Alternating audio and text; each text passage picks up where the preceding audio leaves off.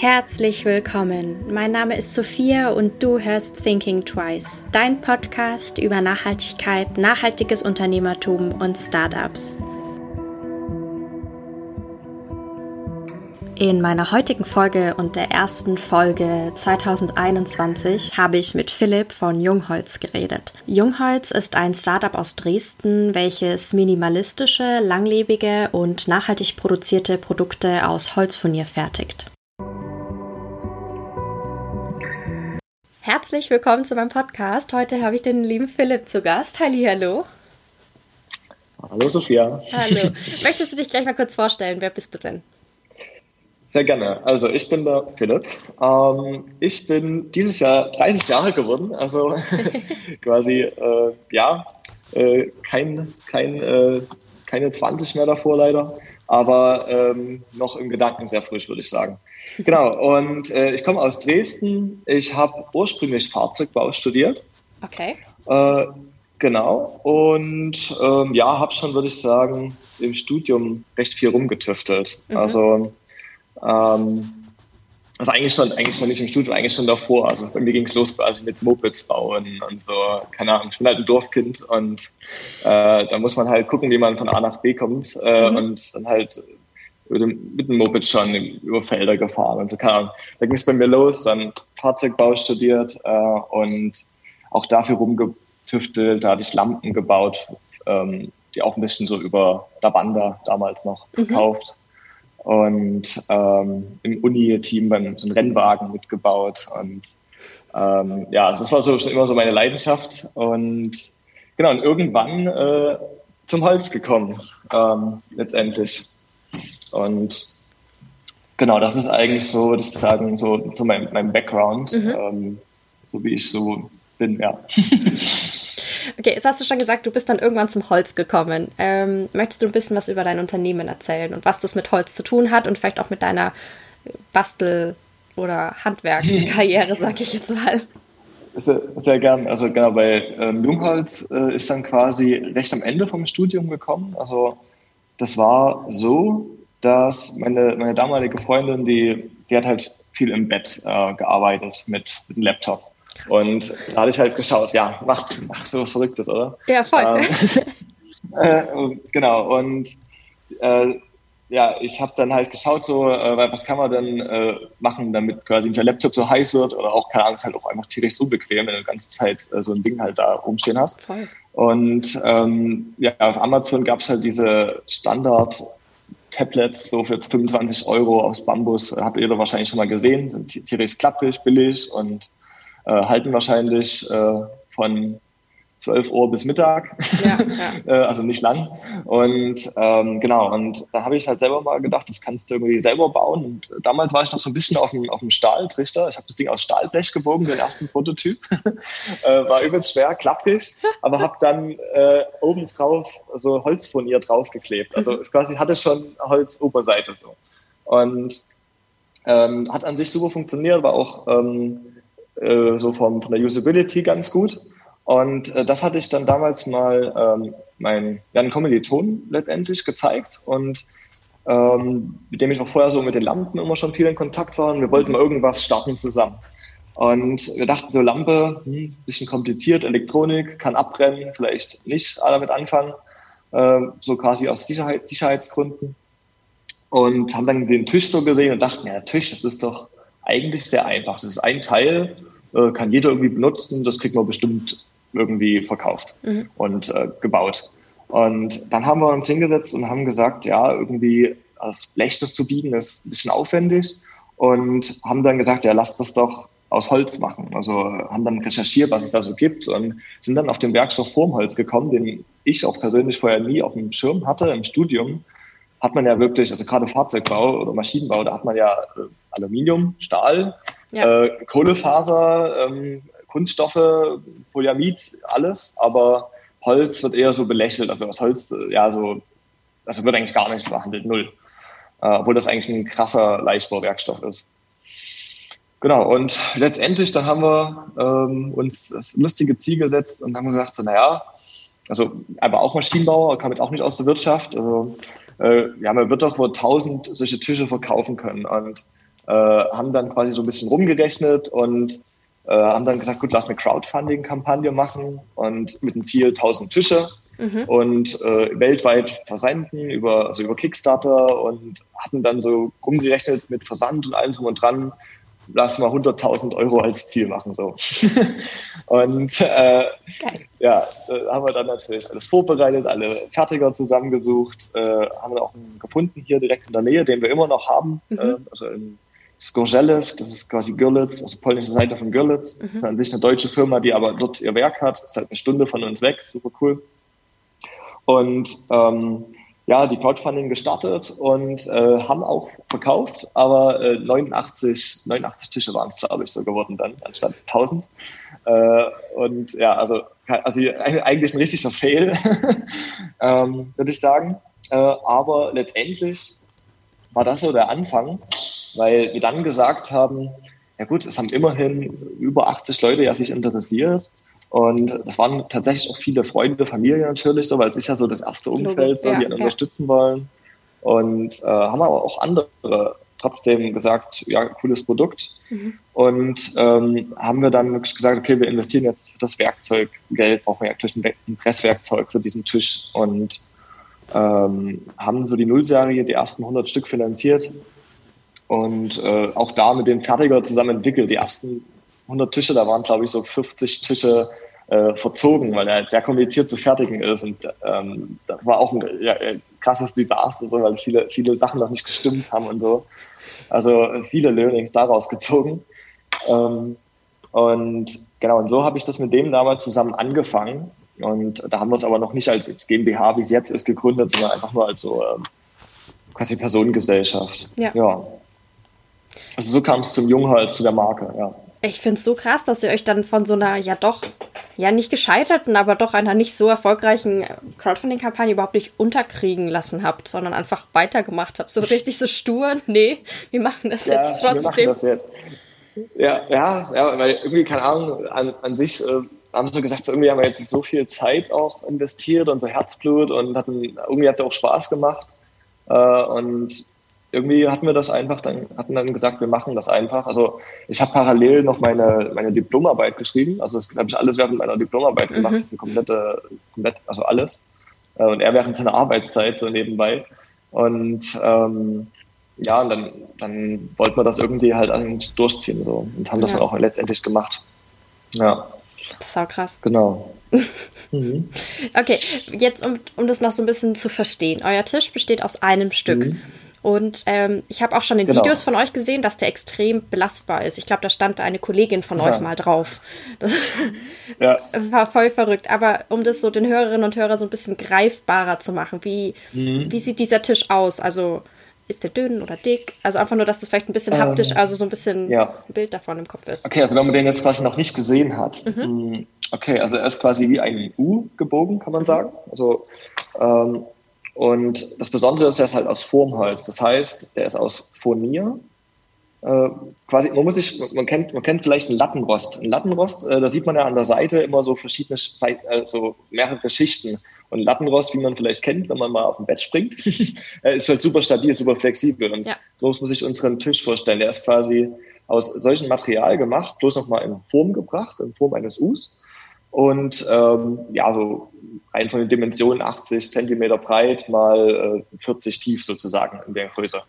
Und hat an der Seite so Aussparungen, dass man den auch in der Hand nehmen kann, tragen kann und ist 8 Millimeter dünn nur. Und ähm, das ist halt so das Besondere, dass der extrem leicht dadurch ist. Also 1,8 Kilo wiegt er auch nur. Und äh, trotz dieses Gewichts äh, ist er extrem stabil. Also äh, uns fragen Kunden, ja, kann, kann man da eine Pflanze drauf abstellen? Und das ist ja gar kein Problem. Also der Pflanze ist ein Witz. Also wir auf Messe ist es halt so, da, da, da stellen wir uns halt, da stelle ich mich auch drauf. Äh, und und äh, alle Leute erschrecken dann rundherum so, was, es bricht oder so. Aber es passiert halt nicht. Die, die Füße, die biegen sich ein bisschen schon äh, zur Seite. Mhm. Äh, es ist quasi wie so ein Lattenrost, es gibt halt nach, aber nur elastisch. Also es bleibt nicht so, es geht wieder zurück. Und äh, das, das, das schafft man auch äh, auch, auch ich, also aus Maschinenbauersicht, äh, schafft man das auch, glaube ich, mit keinem anderen Material für das Gewicht. Also ein, ein Aluminiumblech oder Stahlblech, also bei Stahlblech habe ich es ja getestet, das würde quasi einfach äh, sich plastisch verformen, also es würde einfach so bleiben dann. So, du trittst einmal drauf, es ist unten und dann war es das. Dann kannst du es als Hocker vielleicht nehmen oder so. Ja. Oder, keine Ahnung. Ja, und äh, das ist schon Wahnsinn bei dem Tisch. Äh, sieht man halt mal, was Holz eigentlich kann. Ja, und ihr habt jetzt ja auch nicht nur Tische, sondern ihr habt jetzt euer Produktsortiment ja auch wirklich noch erweitert. Genau, genau, genau. Wir haben jetzt äh, nicht nur Tische, ähm, wir haben auch äh, das Woodbooks, ein Notizbuch. Und vielleicht kann ich auch, äh, das ist vielleicht ein ganz cooler Anschluss so an, an die Gründerstory noch weiter. Das ist äh, dann so gewesen, ich wollte nach Neuseeland, nachdem die Crowdfunding abgeschlossen war, also nach meinem Studium, nach der mhm. Diplomarbeit. Und da hatte ich mir damals schon für die Reise so als, als Tagebuch oder als Notizbuch äh, ein, eins aus Holz gebaut. Also da hatte ich noch den Rücken so aus, aus, aus Leder gemacht und ähm, so verbiegbar gemacht. Und ähm, habe dann halt viel drüber nachgedacht, ja, irgendwie so, wenn ich wiederkomme, äh, machen wir das weiter zusammen, äh, Projekt oder die, das Jungholz ja. mit dem Tisch und dann halt ein Notizbuch dazu. Ähm, und in Neuseeland habe ich dann halt so diese Art von ähm, äh, Laser Cutting gesehen, also Laser, also mit dem Laser in, in Holz rein, reinschneiden. Ähm, dass das, was, das macht das Holz äh, flexibel sozusagen. Also das muss ich jetzt wieder so vorstellen, man hat eine Platte aus Holz, macht dort viele Striche rein und dann wird es flexibel. Also es ist halt, hier habe ich, äh, du siehst ja. jetzt natürlich, ne? Ja, ich weiß nicht, wie man das beschreiben das kann. Das macht halt so flexibel. Das ist wie also Strukturierung. Wie Pappe sieht. Also man kann es einfach so biegen, um das so ein bisschen. Genau. Ja, ja. ist total verrückt. Genau. Sieht cool aus. Also die, die, wahrscheinlich müssen die Leute, die den Podcast jetzt doch auf unsere Website gucken und das selber äh, Blick davon oder äh, äh, quasi ein Bild davon machen. Ja. ja. Aber genau, und äh, das habe ich da gesehen und habe dann gedacht, okay, das geht halt auch noch dünner und da haben wir auch wieder ein eigenes Material entwickelt dann dafür. Und äh, als ich dann wiedergekommen bin aus Neuseeland, war das dann so, dass, dass ähm, ich mit dem, der ich gegründet habe, der ist dann, hat sich dann doch auf, auf seinen ähm, äh, Doktor äh, fokussiert und ich habe das dann weitergemacht mit dem Eve und mit dem Robert. Das ist quasi zwei neue Gründungs-Sparing-Partner äh, dazugekommen. Ja. Äh, Yves, quasi hast du kennengelernt, der ist auch quasi äh, Maschinenbauer. Der Robert kam eher aus dem Marketing, hat eine, eine Unternehmensberatung noch nebenbei gehabt. Und da haben wir dann gesagt, gut, das Woodbook ist äh, so cool, das tun wir jetzt auch rausbringen. Auch wieder mit einer Crowdfunding-Kampagne. Mhm. Und äh, das hat man dann quasi wann war das? 2017. Ich glaube, 2017, ja doch, 2017 haben wir eine Crowdfunding-Kampagne ja. gemacht auf Start Next.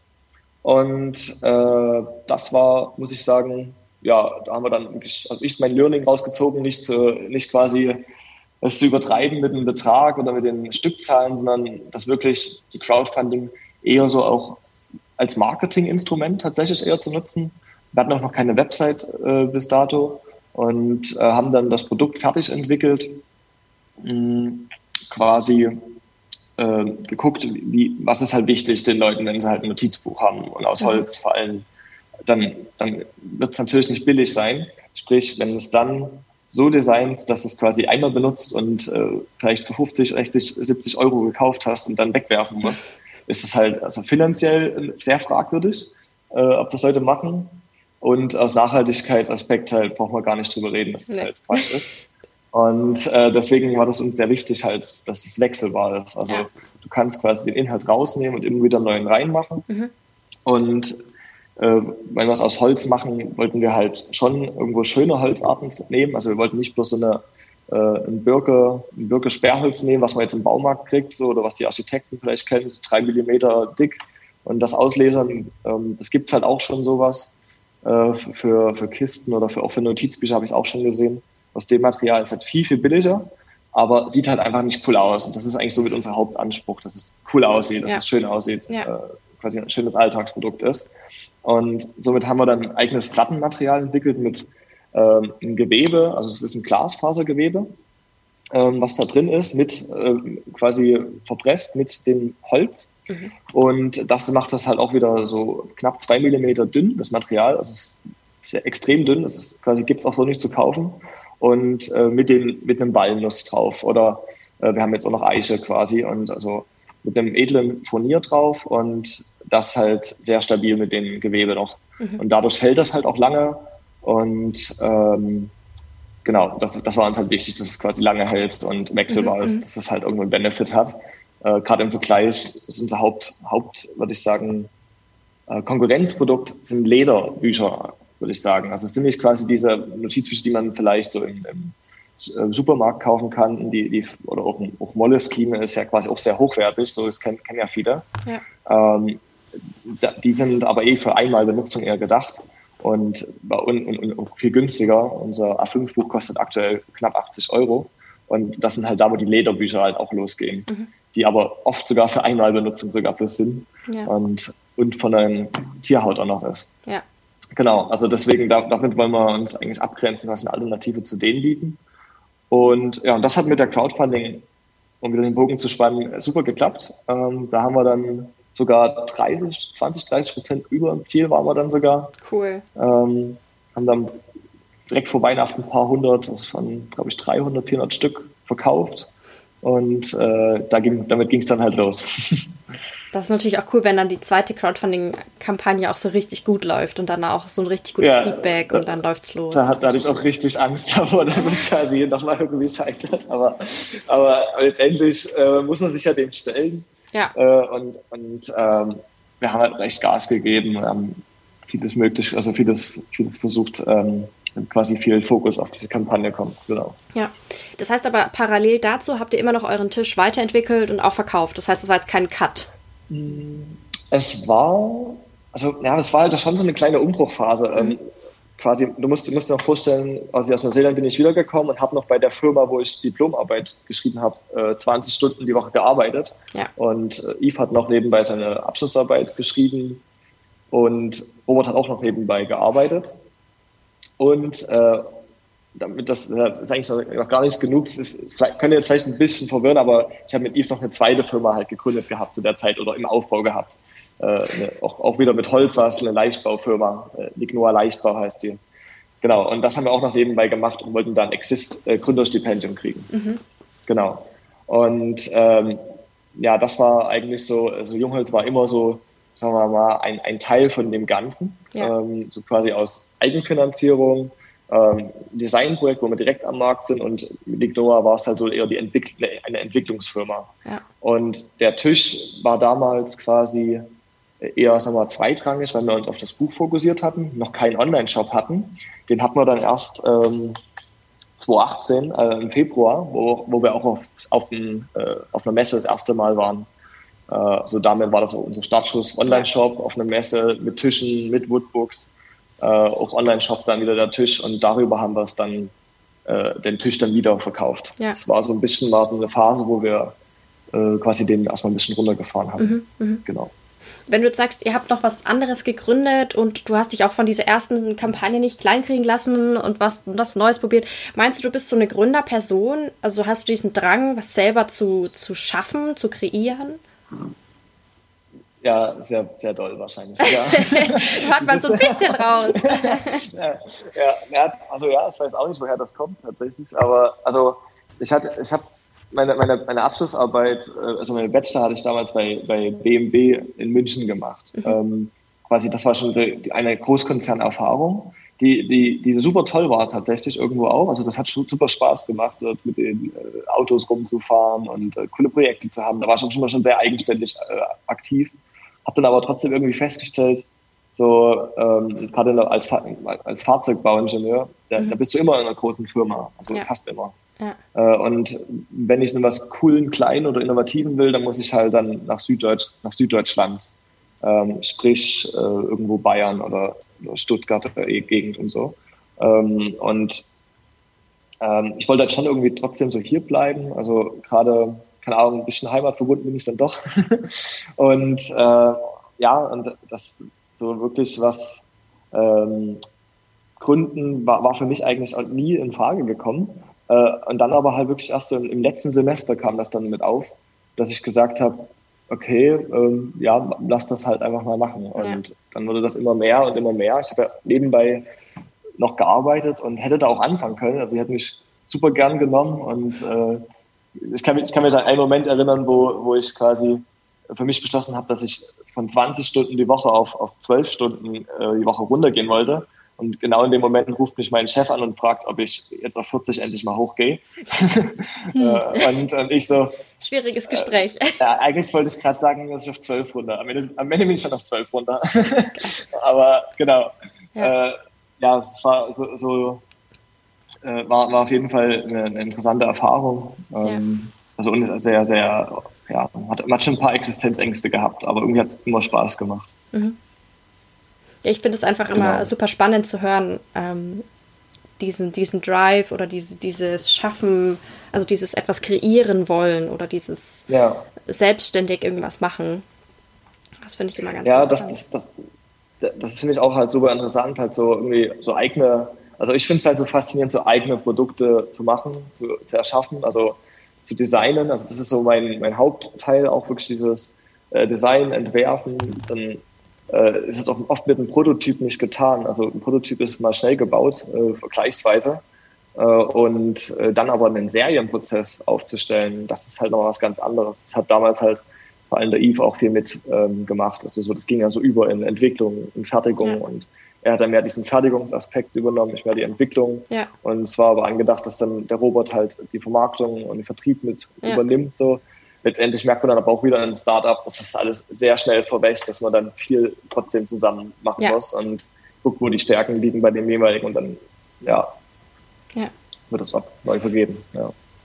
Jetzt habt ihr euch für die Finanzierung Crowdfunding ausgesucht. Das erste Mal wahrscheinlich eher aus Geldgründen, aber das zweite Mal hast du schon gesagt, so eher aus Marketing-Sicht. Genau. Ja. Warum, also Wieso habt ihr euch dann nicht nochmal zum Beispiel für Kickstarter entschieden und für Startnext oder war das einfach eine Plattformentscheidung, die einfach was ändern? Ja, wir, uns war irgendwie klar, dass wir schon eher in den deutschen, in der mhm. deutschen Region bleiben wollen. Ich wollte auch nicht jetzt nochmal alles auf Englisch schreiben. Das war einfach so Fokus, also mehr fokussiert auf den deutschen Markt ja. sein oder mal Dachregion, würde ich eher sagen. Ähm, und da ist Startnext halt schon eine, eine, eine gute Plattform ja. gewesen dafür. Und ähm, ja, Kickstarter ist halt ganz schön verramscht, teilweise finde ich auch. Mhm. Und ja, wir fanden das dann Next passender einfach. Ja, voll. Ja, und das ist ja wirklich ist auch, eine super... eine Dresdner Firma gewesen. Ähm, oder sind die nach Berlin? Aber ja, genau, also so, so, so ist das irgendwie entstanden. Ja, ja, ja. Das heißt, ihr habt euch wirklich aber auch von diesem weltweiten Versand fokussiert auf eine kleinere Zielgruppe und dann auch wesentlich spezifischer mit denen zusammen das entwickelt, mit dem Feedback, das, das ihr dann gewonnen hattet. Wir haben es tatsächlich schon vorher fertig gehabt, kann man sagen. Also es war wirklich fertig. Also fertig quasi heißt, der Serienprozess stand noch nicht. Mhm. Das musste man dann sozusagen aufbauen. Also da hatten wir, da gibt es auch lustige Instagram-Videos so, oder alte Stories, wo wir, also wir waren damals in einem, in einem also darum hat es, darauf, äh, darum hat es sich Robert gekümmert, äh, dass wir ein Büro hatten. Das war auch für uns mal eine ganz tolle Sache. Da halt quasi, er hatte, er brauchte eben ein Büro mit seiner Unternehmensberatung und da waren wir in einem Gebäude, was wir sicher waren oder wo, wo, gesagt wurde, das wird in einem Dreivierteljahr abgerissen. Das ist so ein richtig altes äh, DDR-Gebäude gewesen, so richtig, so ein richtiger Block. Äh, und war aber genial, weil die Quadratmeterpreise waren unterirdisch. Wir hatten dort ein paar hundert Quadratmeter. Also ich trug mein Skateboard mit im Büro und konnte da rumfahren. Das war äh, wirklich, äh, je näher man zu den Abrisszeiten gekommen ist, umso weniger Leute waren dort in dem, in der ganzen, wir hatten am Ende eine ganze Etage für uns in dem Gebäude und hatten dann äh, da unsere Fertigung aufgebaut. Und ah, das muss man sich so vorstellen, äh, quasi in einem Raum hatten wir mit ein bisschen Folie quasi abgeklebten Ecke gemacht, wo, wo jemand mit einem Exzenterschleifer da stand, die die ersten Bücher geschliffen hat. Also, äh, also die, die gelesen wurden vor uns. Das hat man, das hat man auch abgegeben quasi. Das, das Plattenpressen hat quasi der Tischfertiger gemacht. Ja. Das Lesern hat jemand gemacht, der einen Leser hatte, extra. Und dann kam es zu uns und wir haben es dann geschliffen, haben es dann geölt und dann war das ja alles so vor Weihnachten. Das war ja äh, quasi, glaube ich, im Oktober zu Ende oder im November zu Ende die Kampagne. Und dann hat man noch drei Wochen, um einfach mal loszulegen. Und da hat man noch nicht einen Serienprozess gemacht. Und äh, das war wirklich so, so zehn Leute. Die einen haben geschliffen, war übelster Krach. Die anderen haben dann zusammengebaut. Die anderen haben dann die Einlagen gebunden. Also wir hatten auch am Anfang die Einlagen selber gebunden. Die, die, die Notizbücher ist ja so Spiralbindung. Und äh, ja, und letztendlich dann einer hat verpackt und dann gab es auch riesen Chaos mit den Excel, der Excel-Liste und wo geht was hin und so. Da hat man einfach wirklich null Plan und haben es irgendwie gemacht. Geil. Ja. Ja, aber es ist ja cool, dass die das, das dann trotzdem. Ja, und dass es dann irgendwie so, so ein Learning natürlich dann auch daraus gezogen hat, wie man das aufbauen kann ja. oder was halt auch die kritischen Prozesse sind dann vielleicht oder wo die meiste Zeit investiert werden muss oder was auch immer. Und das ist natürlich total wertvoll. Genau. Ja, voll. Ja, ja. genau. Das ist perfekte Überleitung jetzt zur nächsten Frage. Was wären so Learnings, die du weitergeben okay. würdest? Also ich meine, du hast jetzt schon viel gesagt aus der Crowdfunding-Kampagne, ein bisschen runterskalieren vielleicht und nicht gleich so for the mhm. biggest goal gehen mit 100.000 Euro, sondern kleiner starten. Ja, ja. Ähm, hm, äh, das ist halt eine gute, ist wirklich eine gute Frage, weil, weil es, es hängt halt wirklich, finde ich, ab von, von, dem, von dem Standpunkt und Zeitpunkt, äh, wo, wo man gerade ist, äh, als Unternehmer oder als werdender Unternehmer, wie auch immer so, ne? Ja. Äh, also aktuell ist es halt so, ähm, also was, was ich mir insgesamt so vielleicht gewünscht hätte, so rückblickend, wäre halt von Anfang an so ein kleinen, ja, so eine Art Mentor oder Sparing-Partner, der einfach ja. äh, genau weiß, wie es schon läuft und der sagt, äh, lagert zum Beispiel die Fertigung ein bisschen mehr aus. Ähm, ihr müsst nicht jeden Scheiß selber machen. So. Ähm, ja. Was halt natürlich immer mal einfach gesagt ist, so, aber ähm, genau, das, das, sind halt, das wäre halt schon toll gewesen, da jemanden zu haben, so einen, so einen Leitfaden, wo man sich ranhangeln kann, auch so, der sagen kann, äh, Marketingmaßnahmen, welche funktionieren, welche, welche sind, ähm, wo man Zeit reinsteckt und die wirklich auch funktionieren und nicht, wo man weiß, nicht weiß, ja. ähm, ob die auch wirklich einen Output haben. Also ja. ähm, genau, ich arbeite halt zum Beispiel seit jetzt so einem, einem halben Jahr mit einer Agentur zusammen, die die Videokurse machen und äh, das ist ein super Sparring-Partner, die, die haben, die helfen einem bei der Website, wie muss eine Website aufgebaut sein, dass es auch jeder versteht, dass die mhm. Kunden am Ende das auch wirklich verstehen, dein Produkt, aber nicht überflutet werden. Ja. äh, wie, man, wie man die Leute auch erreicht, die quasi deine Produkte toll finden. Weil letztendlich geht es ja darum, ja. Äh, die Leute zu erreichen. Und ähm, haben wir Anzeigen jetzt viel gemacht. Und, und das ist halt cool. Ähm, sowas würde ich halt jemandem empfehlen, der quasi anfängt, ähm, sich irgendwo einen, vielleicht einen, einen Mentor, einen Sparing-Partner zu finden äh, oder zu suchen, äh, die, die, die passend ist für einen, äh, die einen begleiten, aber aber selber Know-how aufbaut. Also quasi, ich würde nicht damit meinen, eine Agentur zu suchen, die alles für einen macht, weil das kann sich gar keiner leisten, äh, sondern also die Agentur, wo ich halt drin, also mit denen ich zusammenarbeite, die machen quasi eigentlich nichts, außer die Videokurse bereitstellen und wenn ich Rückfragen habe, die beantworten sozusagen. Ja. Und ähm, der Rest ist halt, und ich muss es aber am Ende umsetzen oder Praktikanten von mir, die, die jetzt halt mich dafür unterstützen. Ja. Ähm, das ist halt echt cool und ähm, muss ich sagen, das hat bei uns einen richtigen Drive reingebracht jetzt. Cool. Ja, ich ähm, ich weiß, was du meinst mit diesem Sparing-Partner oder Partnerin und einfach so einem, einer Person, die einfach da schon mehr oder Erfahrung hat, auch im Gründen. Und es muss ja nicht unbedingt in der gleichen Branche sein, sondern einfach generell ums Entrepreneurship, sage ich jetzt mal. Mhm. Um, weil ich habe meine Masterarbeit zu dem Thema geschrieben, auch nachhaltiges Gründen. Und ich fand das ganz interessant, habe mich dann auch mal mit einem zusammengesetzt, der das professionell macht und dann so ein bisschen durchgespielt, wenn, mhm. ich, jetzt, wenn ich jetzt was gründen würde und ähm, auch ein Angebot von ihm eingeholt. Und da ist mir erstmal die Kinnlade runtergefallen. So, das sind auch Kosten, die auf einen zukommen, die ich nicht eingeplant hätte in eine Gründung. Mhm. Ähm, was jetzt auch in deine äh, reinpasst. Also man ist schon schwer, jemanden zu finden, der einen hilft oder unterstützt oder einfach mit in sein Netzwerk auch aufnimmt. Das hilft ja auch schon. Ja. Ja. Ja, das, das denke, denke ich auch. Also das ist, ähm, ist, schwierig auf jeden Fall. Ja, ja total. Aber es ist ein wichtiges Learning, finde ich auch, dass man jemanden da hat, an dem man das immer wieder zurückbouncen kann, seine Ideen oder genau, Visionen. Genau, also man, es ist, ähm, was ich halt auch mitgeben kann, ähm, also ich habe es halt bei manchen gesehen, mh, die mit äh, in dem, dem besagten Büro von dem Abrissgebäude mit saßen.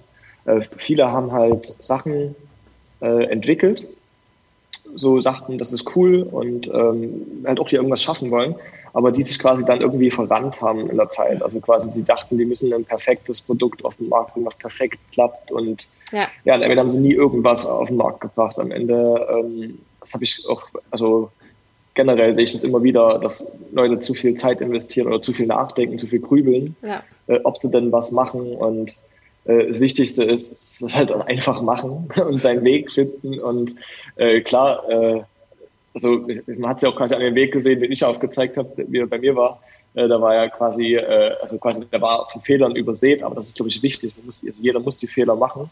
Und äh, wer halt quasi denkt, ich äh, will alles perfekt machen und keine Fehler machen, das sind die Leute, die es, glaube ich, nie machen, weil ja, du, letztendlich kannst du nur aus Fehlern lernen und, und, und äh, dir kann keiner die Angst nehmen, ja. Äh, zu gründen oder Sachen zu machen. Äh, quasi muss einfach quasi mutig sein und es einfach machen und, und einfach die Angst ak akzeptieren. Ja.